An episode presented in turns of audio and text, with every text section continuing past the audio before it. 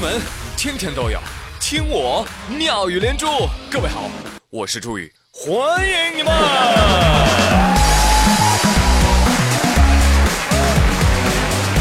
谢谢谢谢谢谢朋友们的收听。虽然啊，这七夕是过了，但是刚刚啊，还是被喜欢的人表白了。来，让我们恭喜刚刚。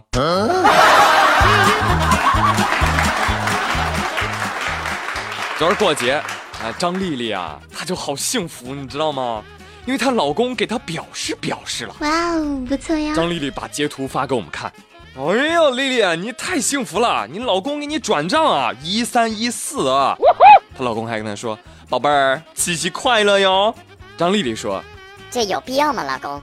你看，我刚收到一条短信。尊敬的用户，你好，您尾号零五零六的银行卡于十三点零四发生快捷支付扣款，金额一千三百一十四元。哈哈，张丽丽说：“我以为我卡被盗了呢。”老公，下次不要整这邪的了，行不行？老婆，我错了，我错了，我以为我这连的是我的工资卡呢。我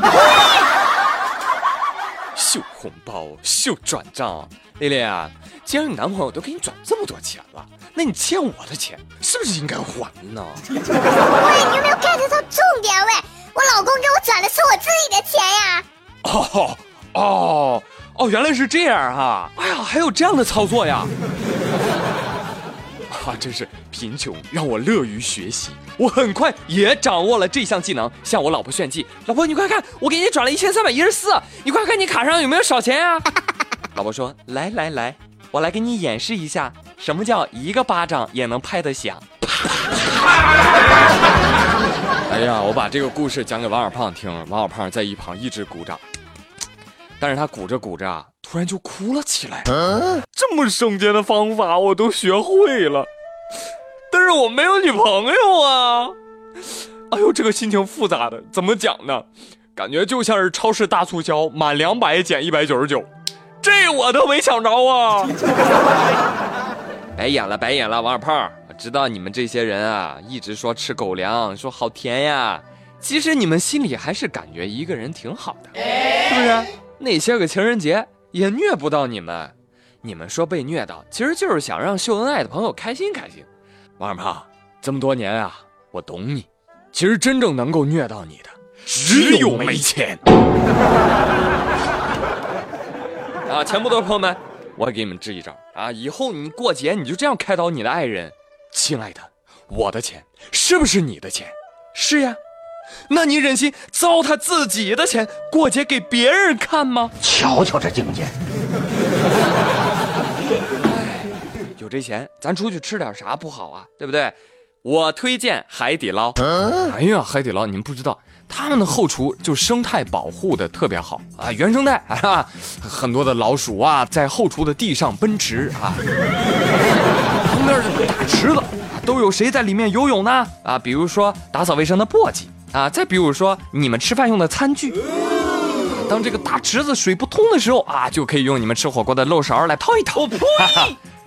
这个事儿相信你们也知道了，哎，这是前几天记者在海底捞两家门店暗访的结果。后来呢，这个海底捞也道歉了，说属实，十分愧疚，表达歉意。哎呀，这海底捞的暖男人设瞬间就崩溃了。没有想到浓眉大眼的海底捞也有叛变吃货的一天呐！真是知人知面不知后厨呀。但朋友们，你换个角度想，你说海底捞都这样了，你说别的店是不是就更不敢想象了？有朋友说。嗯，有可能在任何一个餐饮卧底四个月，感觉都不会有太大的区别吧？哎，但是这乖乖认错不顶嘴的这个态度还是不错的啊！看在这个份上呢，给你支一招，赶紧去进一点打了抗生素的鸡肉，哎，这样大家吃的时候就可以消炎了嘛，对不对？我呸！哎，如果没有的话也没有关系啊，海底捞服务著称嘛，对不对？每一个火锅旁边放一板消炎药也是 OK 的。大家一定要注意饮食安全啊！这家伙真要吃出点什么事儿来，去某医院就诊，这都不让你进，都不救你啊！为什么？你得先考试。近日，网曝山西一个医院的医生要求病人住院要先考试，引发争议。根据这个当事医生张英栋的病患说，说这个考试的内容啊，全部出自张英栋医生他出的四本书，而且听说好多患者都被他推荐购买过书。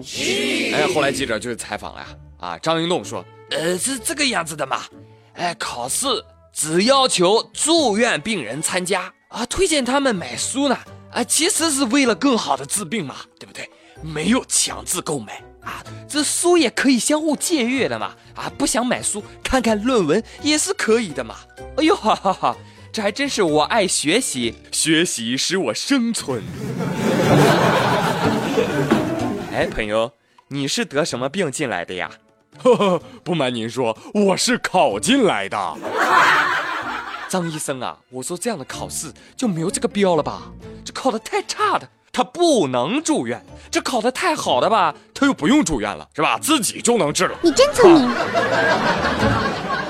所以这位医生，是你有病还是我们有病啊？是你是大夫呀，还是我是大夫呀？要不还是您先住一下院吧？我觉得你还是您的病情比较重哈。哎呀，怕是得去精神科了呀。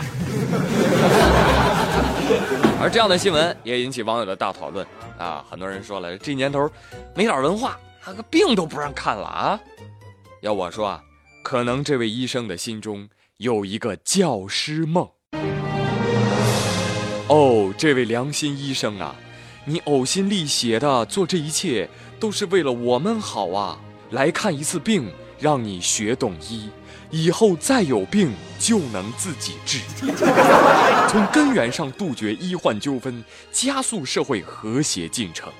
由此，强烈呼吁基础医学作为义务教育的必修课呀！